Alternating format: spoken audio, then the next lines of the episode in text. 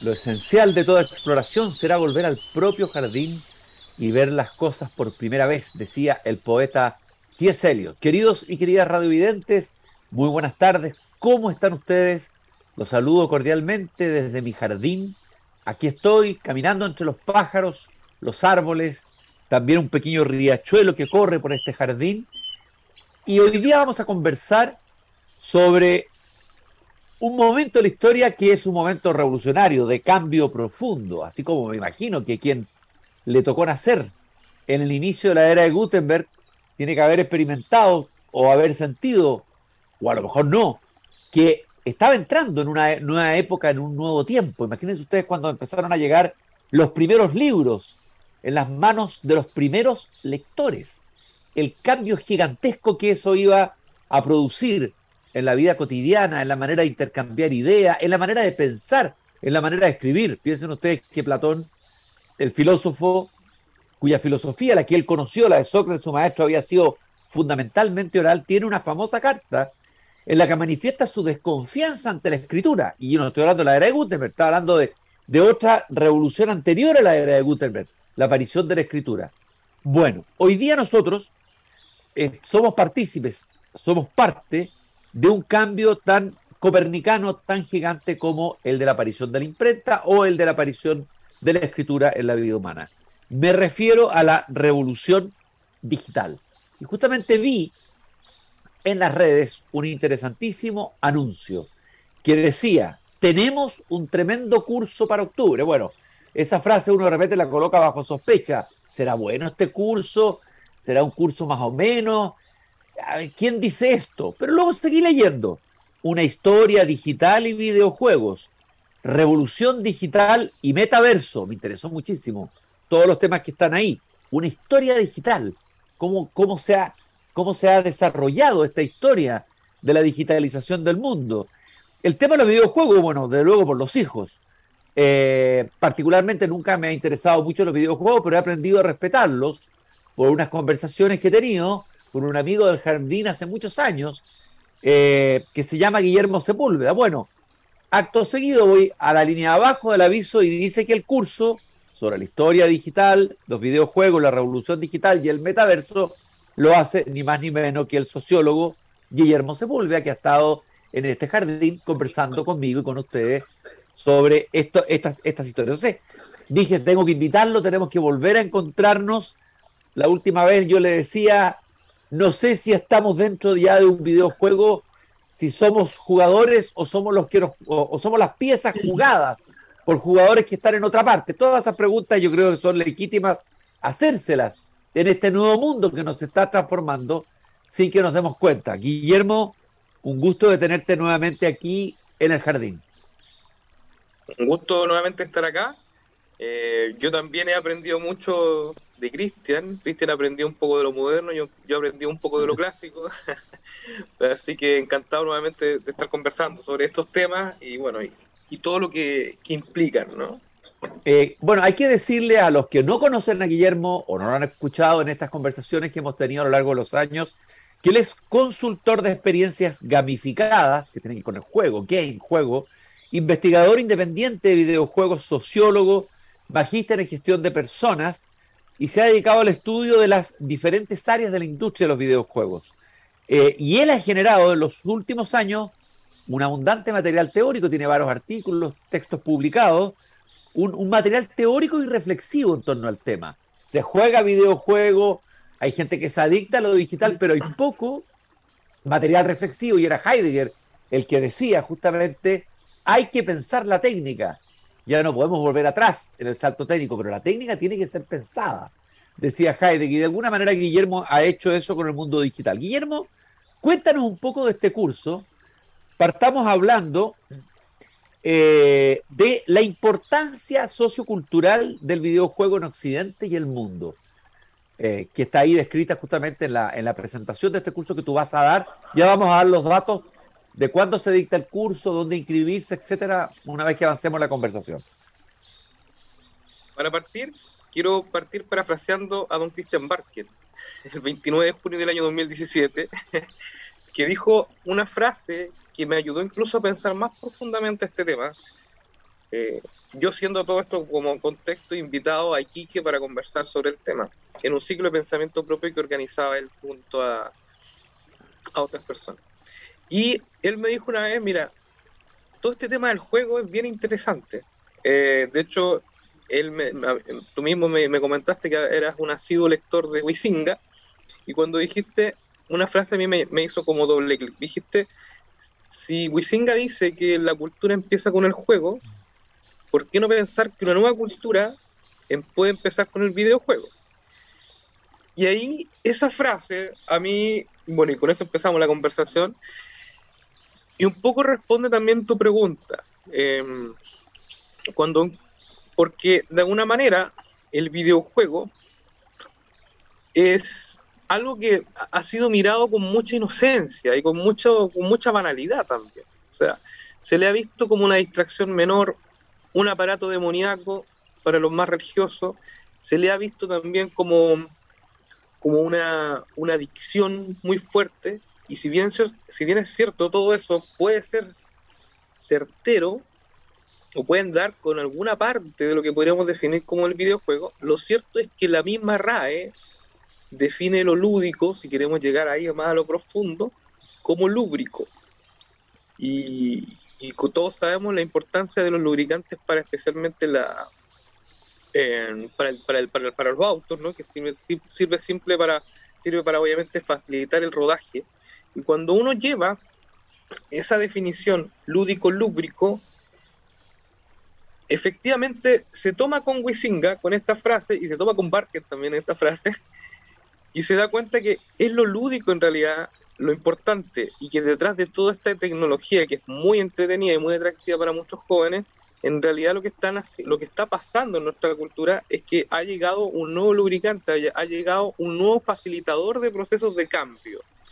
Y analizar ese facilitador, que es más tecnológico, más entretenido, más atractivo, como es el videojuego, eh, es importante para entender, creo yo, ¿vale? Desde mi punto de vista bien personal, todos los grandes cambios tecnológicos que estamos viviendo desde el Internet, o sea, desde el Internet hasta básicamente lo que actualmente conocemos como el metaverso.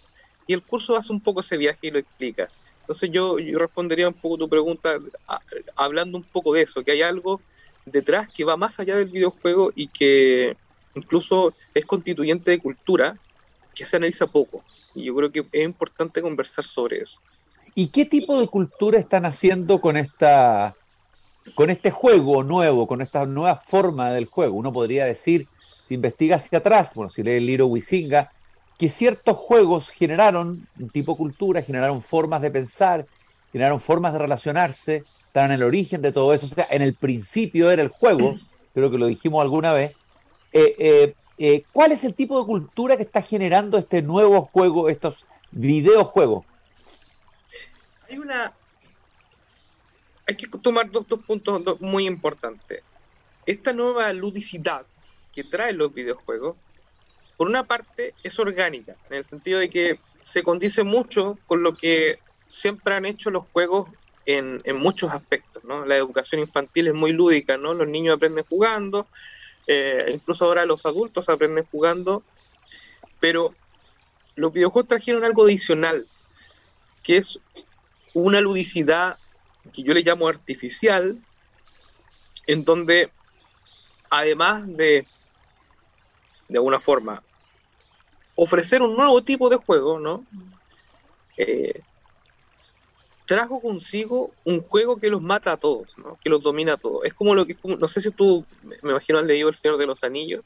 Claro. De hecho, tengo un niño ahora de, un niño de 13 años que está entrando en El Señor de los Anillos, acaba de terminar el Hobbit, y está embelesado comenzando. Es maravilloso ver a, uno de tus hijos iniciarse en ese mundo, ¿no? Exactamente. Y, en el libro, particularmente de la trilogía El Señor de los Anillos, claro, hay un, eh, en realidad un nigromante, un servidor de, las fuerzas del mal, que es Sauron, que justamente él crea un anillo para engañarlos a todos, ¿no? Para dominarlos a todos. Mm. no voy a entrar más en el fondo porque en realidad no es el fondo de la conversación, pero es como un poco, tiene que ver un poco la mitología del nivel hungo, tiene, tiene varias referencias, pero es un anillo que controla a muchas personas, que, que, que, domina y que monopoliza incluso a, muchas, a muchos pueblos. algo así pasó con el videojuego, pero en el campo de los juegos. Entonces no es que solamente haya nacido un juego digital, que bueno, que entretenido, una mezcla entre la informática y, los juegos, sino que además surgió un videojuego para un juego para dominarlos a todos. Y eso significa que ha monopolizado la cultura lúdica de nuestros tiempos. Ya, hace muy poco tiempo, por ejemplo, estaba viendo un documental, eh, eso de, de, esos documentales que dan en los años 90, justamente las competiciones de volantines. Que, que, que, uno dice, claro, los volantines, por lo menos para los que conocen poco, los volantines eran, que todavía lo que se ve, distracciones del 18 de septiembre, pero antiguamente era considerado un deporte, por el tema del hilo y todas las discusiones, pero era un deporte. Y en esos años, justamente, ¿por qué traigo ese año, los años 90? Estaban empezando ya a morir muchos juegos y el videojuego, si bien es cierto, no es el culpable, empezó a ocupar todos esos espacios en donde esos juegos eh, análogos empezaron a morir. Entonces, cuando hablo de que el videojuego se convirtió como el saurón de los juegos y que actualmente está gobernando y, liderando todo lo que es lúdico, hablo de muchas cosas, obviamente desde, por ejemplo, que las principales distracciones infantiles son los juegos, eso nosotros lo podemos ver en nuestros hijos, sobrinos, nietos inclusive de la gente más mayor, y también vemos que no solamente es lo único que se juega, o sea, terminó, terminó efectivamente cumpliéndose la promesa, sino que además llega a otros aspectos que no le corresponden, entre comillas. Por ejemplo, la educación, el trabajo, eh, las relaciones sociales, las redes sociales, que son nuestras principales plataformas de comunicación ahora actualmente. Entonces, algo pasa con el videojuego que ya dejó de ser simplemente un producto y ya está como parece ser convirtiéndose en lo que es y lo que siempre ha sido, que es un medio, pero un medio súper potente, súper dominante, que incluso aniquila otras prácticas. Y así como aniquila, pues sería el aspecto negativo, tenemos también la parte de la ludopatía. Bueno, ludopatía existía antes de la virtualidad. Hay, hay una tendencia a la adicción en el ser humano, innata en el cerebro humano, eh, a aquello. Eh, a ver, ¿cuál sería la dimensión positiva en la vida humana, en la calidad de vida, en la humanización? ¿O esto lleva inevitablemente a una deshumanización si nos ponemos en una vertiente más negativa como la del filósofo Chul Han, que se ha vuelto cada vez más apocalíptico en sus libros en relación a, habla de la infocracia, habla de un mundo de no cosas, eh, eh, de la pérdida de la cosa, de la realidad, la pérdida de la comunidad, de la comunidad. Él dice que vivimos la era de la hipercomunicación, pero, o sea, mucha comunicación, pero menos comunidad, ¿ah? al revés de antes. A ver, ¿cuál es tu, mirada en el sentido de lo posiblemente positivo eh, o posiblemente humanizador que pudiera tener la cultura de los videojuegos? Mira, mm, mi visión antiguamente era romántica, ahora cambió un poco, pero voy a tratar de llegar a un centro. El, el videojuego, una de las gracias que he tenido en la cultura actual es que ha democratizado la el uso de la tecnología. Mucha gente llega a eh, conocer herramientas tecnológicas o el mundo de lo digital gracias a los videojuegos, particularmente obviamente los nativos digitales, o sea, los niños que empiezan con los celulares jugando o con consolas jugando. Y por ende, por un lado positivo, el lado positivo que tiene es que facilita el acceso a, ¿vale? Porque como los niños aprenden jugando, bueno, qué mejor que meterse al mundo de lo digital jugando. Entonces ahí están los videojuegos como una buena puerta de entrada.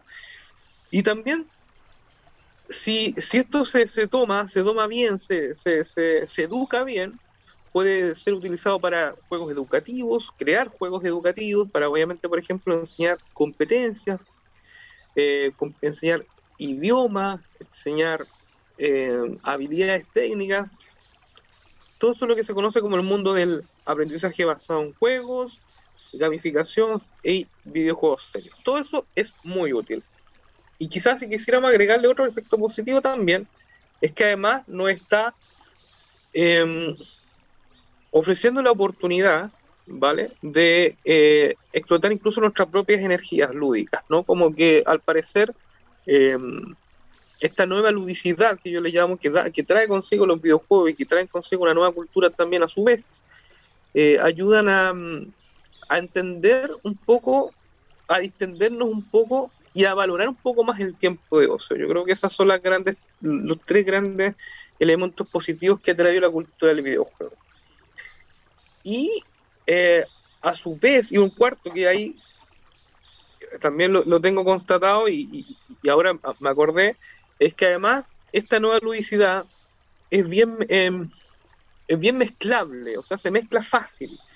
Em, se mezcla fácil con, con, ya lo dijimos, con la educación, se mezcla fácil también con eh, la forma de comunicarnos, se mezcla fácil con las plataformas que nosotros utilizamos actualmente. Entonces uno ve, por ejemplo, plataformas que van desde Discord, Zoom, Tinder y tantas aplicaciones que existen, que son más fáciles de usar gracias al lenguaje de los videojuegos porque, porque están más gamificadas.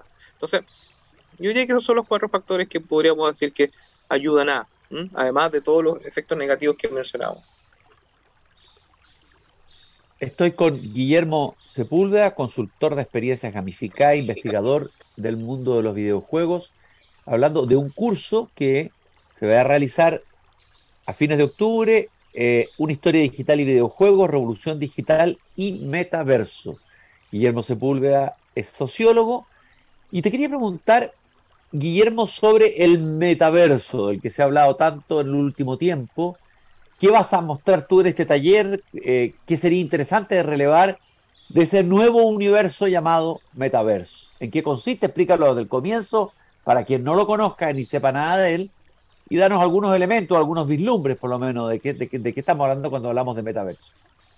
Bueno, el metaverso es así como en palabras bien sencillas un mundo virtual totalmente inmersivo, ¿vale? Donde uno, por ejemplo, se pone un casco o interactúa con cualquier dispositivo, incluso una pantalla, y em, se involucra de manera virtual a través de un avatar y eh, tiene acceso a un entorno multivariado y eh, el cual es en términos, según muchos expertos, no solamente yo lo digo, sino que mucha gente también lo, lo pronostica así, como la oferta del nuevo Internet. ¿vale? Un nuevo Internet más inmersivo, en donde prácticamente la forma de relacionarnos sea no solamente con un teclado o un mouse, como probablemente lo están haciendo muchos de los espectadores acá, o un teléfono, sino que sea más touch, sea más, neuro sea, más neuronal inclusive, que, que claro, no va a eliminar al mouse y al teclado de una, pero le va seguro incluir nuevas formas de relacionarnos como eh, menos botones, más sentimientos, más neuronas, más una conexión un poco más, menos tangible, si se quiere. ¿vale? Eso en términos bien estrictos, así como definiendo lo que es el metaverso. Y lo que nosotros vamos a tratar en el curso, este curso que se va a hacer desde el 26 de octubre, eh, es mostrar el camino hacia el metaverso, ¿vale? Desde, desde la llegada de los videojuegos, porque podríamos analizar, podríamos tener un curso entero hablando desde, desde, las, desde desde la, desde la roca, ¿no? desde la rueda hasta ahora, hablando de tecnología, pero la intención es llevarlo un poco a un contexto más contemporáneo, más de ahora, más de fenómenos que uno está viviendo, y partir de los videojuegos porque desde mi punto de vista son los grandes facilitadores los que abrieron los, que, los grandes los grandes obreros que, que abrieron el camino a lo que estamos por vivir el metaverso también ha sido eh, representado en películas, como lo que hacía Julio Verne antes, ¿no? que proyectaba ciertas tecnologías después se materializaban. Hay muchas películas que hablan de, de, contextos de ese tipo, como totalmente virtuales, ¿no? Por ejemplo, yo estoy ahora en la montaña, supuestamente, algo así, pero todos esos contextos medios inmersivos siempre han sido como eh, catalogados como sospechosos. Piensen lo que es Matrix, ¿no? que es un poco más moderno, del año 2000. Piensen lo que ahora en las últimas películas, lo que podría ser Ready Player One, que ahí sí mete un poco el tema de los videojuegos. Y así, ¿cuántas películas? ¿Cuántas referencias? Eh, pero la idea es justamente que la gente conozca cuál va a ser el camino, cuál es el camino, porque a veces uno no, relaciona tanto esto con los videojuegos, porque siempre como empezamos conversando, siempre se consideran como un distractivo, algo que no, algo que no tenía mucho peso, pero en realidad tiene tanto peso que nos ha estado transformando últimamente y nos está llevando inevitablemente hacia allá. Entonces, un poco para que la gente conozca cuál es el camino, qué hace, para pensar también qué hacer, porque no solamente decir, no solamente aplaudir el, el, metaverso, sino que también llevarlo desde un punto de vista crítico. hemos leído a Asimov, hemos leído a Bradbury, hemos leído a los, a, los escritores de ciencia ficción que se han adelantado. A veces han imaginado mundos que no han ocurrido, otras distopías nos han dado vislumbres de lo que, de podemos empezar a vivir. ¿Cómo te imaginas tú este mundo al nivel en que estamos ahora? ¿Cuál, cuál, ¿Cómo va a ser nuestro mundo? ¿Cuál ¿Crees tú que van a ser dos o tres aspectos fundamentales de nuestra manera de vivir juntos, de nuestra manera de comunicarnos, de nuestra manera de, de, hacer negocios, hacer política. ¿Cómo va a ser ese mundo que viene a partir de lo que tenemos ahora y que se está desarrollando vertiginosamente y a una, a una gran intensidad y escala? Mira, hay una... Todo esto que muchos expertos o, expertos, en realidad evangelizadores, eh, profetas supuestamente, hablan de, revolución digital, todo tiene algo en común todos tienen como elemento común lo virtual, ¿no? Todo va hacia lo virtual, hacia lo virtual, hacia estos mundos digitales, y, todo habla, en definitiva, eh, todo habla de que eh, básicamente lo que estamos haciendo es alimentar este mundo digital, habitándolo, no solamente habitándolo, sino que produciendo cuestiones ahí. Y, hay varios fenómenos que se entrelazan y también los vamos a ver en el curso. Por ejemplo, eh, no sé si has escuchado, Cristian, este tema de los, de los blogs de los, perdón, de las bitcoins. Sí, claro, por supuesto. Es un tema que se, del que se ha hablado mucho, los bitcoins. Hay gente que ha invertido mucho en bitcoin pensando que es una moneda del futuro, etcétera, etcétera, etcétera. Claro, y piensa en bitcoins, piensa en blockchain. También hay otro concepto clave que son los NFT o, eh, tokens no fungibles, que son básicamente bienes comerciales virtuales con marca, con derechos de autor, básicamente. Eh, y cuando tú llegas a... Y bueno, y qué decir, los videojuegos son obviamente mucho más gráficos, qué decir también de otros elementos digitales que se han incluido como em, las mismas formas de, comunicarnos, ¿no? Cada vez son más digitales. Entonces, ¿qué está pasando? Todo se está generando un capital virtual, un mundo virtual, que al parecer claro, en primera instancia es paralelo al mundo real, ¿no? Los bitcoins son como la alternativa al dólar, los NFT son la alternativa a los bienes y servicios que transamos en la economía, los videojuegos son la alternativa, digamos así, a los juegos reales, a los juegos físicos, y así, estamos creando sustitutos y estamos alimentando un mundo que ahora actualmente lo estamos bautizando como metaverso, puede tener muchos nombres, pueden incluso haber muchos metaversos, pero lo clave de la revolución digital es que estamos alimentando un mundo virtual que antes no existía.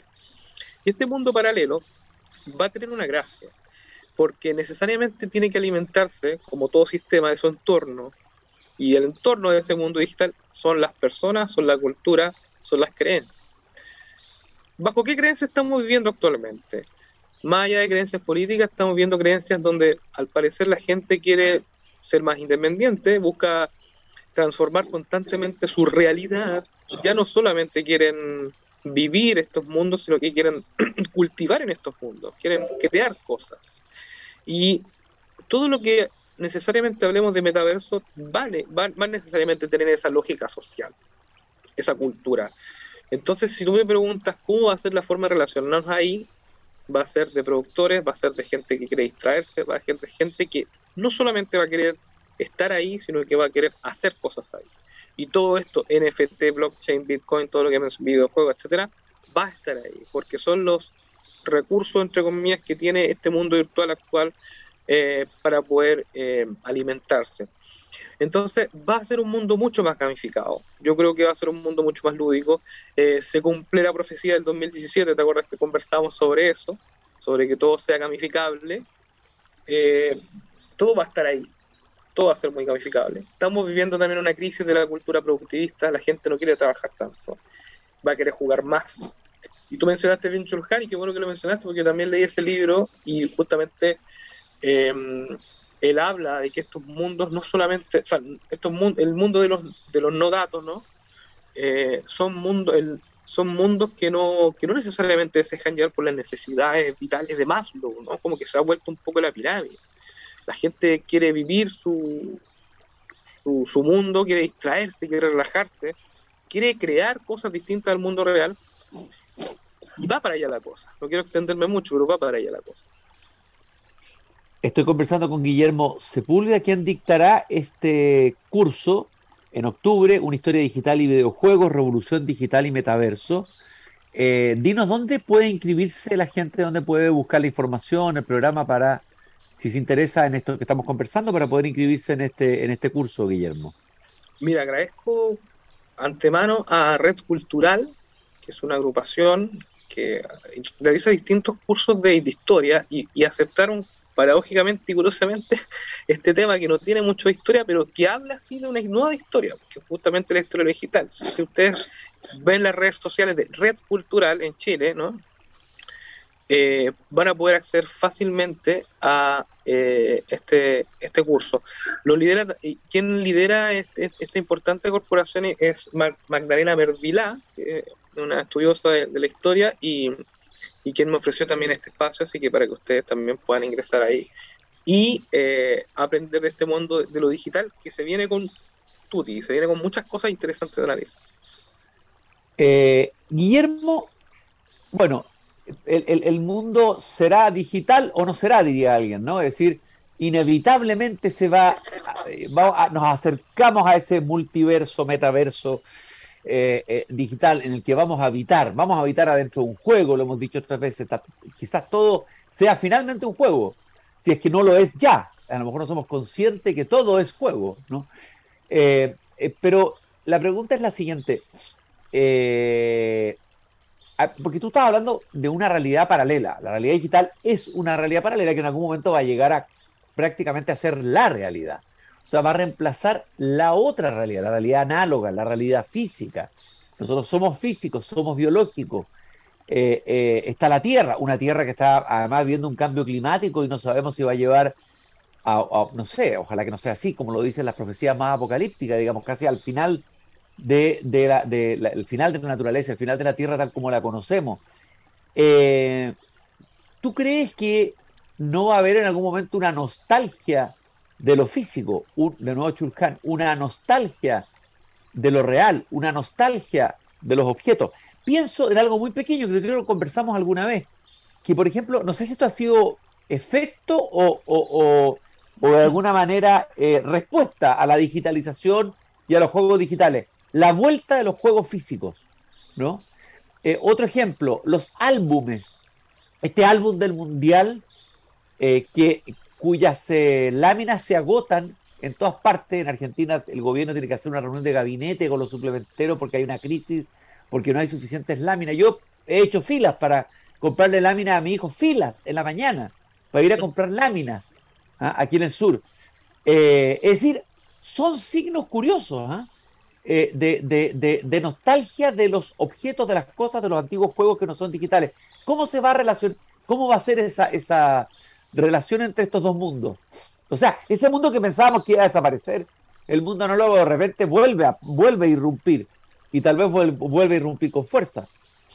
Estoy, totalmente de acuerdo. Eh, ¿Qué pasa con los reales? Es la gran pregunta, ¿no? Claro, efectivamente. O sea, la realidad física nunca va a morir si no dejaríamos de existir nosotros. Pero metafóricamente hablando, yo, yo, sé más o menos cuándo lo quieres llevar, eh, lo que va a pasar que, son varios pasos, por lo menos así lo proyecto yo. Primero, claro, estamos creando las condiciones para que nos sea fácil entender y comprender el metaverso y por ende sea asequible para mucha gente.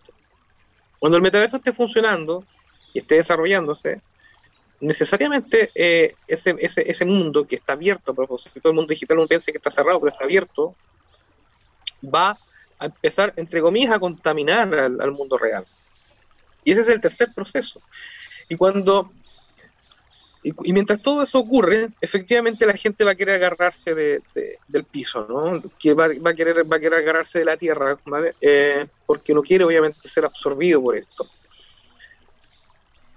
Esto no es tan rápido como, como uno piensa que puede ser, ¿no? Eh, no es que, claro, todo por ser, por meternos nosotros los cascos, vamos al tiro eh, a olvidar la realidad y, olvidarnos de todo ese olvido de la realidad, más que una muerte de la realidad, es eh, nos va a traer consigo que, luego queramos colonizar, luego de haber estado en esta nave, ¿no? que el metaverso, vamos a querer aterrizar en una parte, pero vamos a estar tan colonizados o tan socializados, ¿no? En este, bajo las reglas del metaverso, que vamos a querer luego relacionarnos con el mundo real de esa manera, ¿vale? Y ese es un poco el, ese es un poco el tema, porque uno dice, no, no porque necesariamente yo me case con alguien en el metaverso, todo bien virtual, voy a tener hijos físicos después en la realidad. Eh, la reproducción todavía no ha sido reemplazada, gracias a Dios. Pero, pero sí voy a empezar a relacionarme con el sexo opuesto de otra manera, que va a ser la manera que, entre comillas, gobierne el metaverso. ¿Y por qué digo la manera que gobierne el metaverso? Porque el metaverso es solamente un espacio, es como Internet, ¿no? Eh, ya sabemos todas las guerras políticas, culturales que a veces se dan incluso en Internet y a veces incluso hay tendencias que dominan sobre otras. Entonces, lo mismo va a pasar con el metaverso. No es que haya una lógica definida, sino que hay una lógica cultural por definir que nos va a resocializar dentro del metaverso y va a hacer que nosotros nos relacionemos con la realidad de otra manera. Eso va a hacer que muchas cosas que nosotros veíamos antes como sacras, como importantes, las vamos a empezar a banalizar y a, querer virtualizarlas. Esto es como un hoyo negro, Barker, Cristian.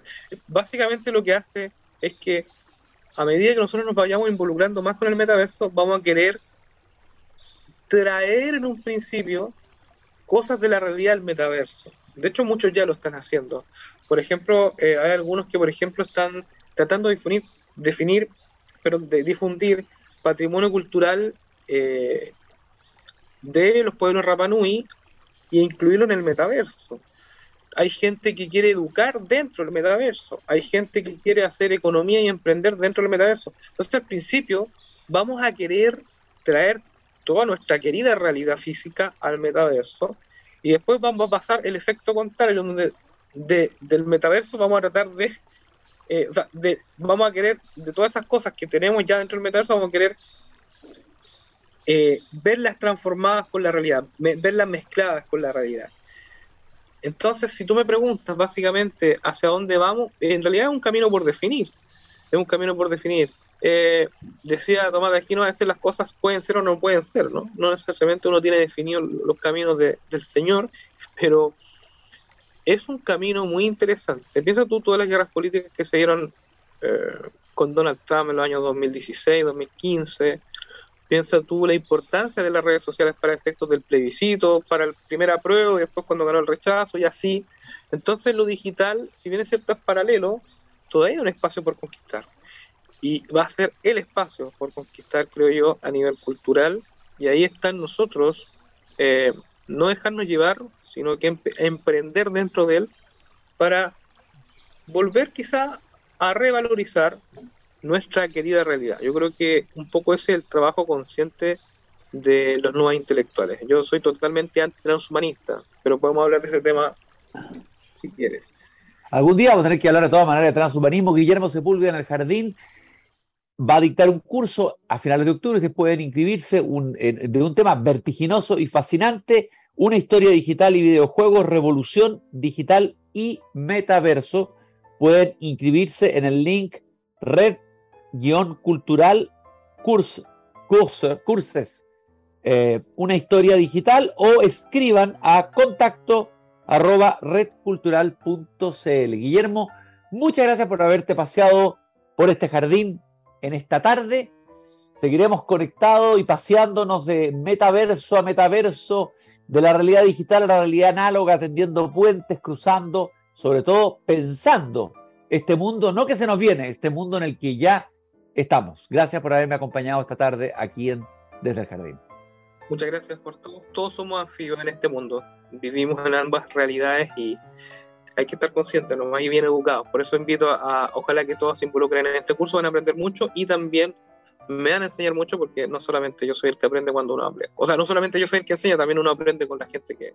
Con Nosotros nos, nos, encontramos mañana nuevamente aquí a las 8 de la tarde cuando yo vuelva a abrir la verja de madera de mi jardín. Hasta mañana. Gracias por habernos acompañado, queridos y queridas radiovidentes.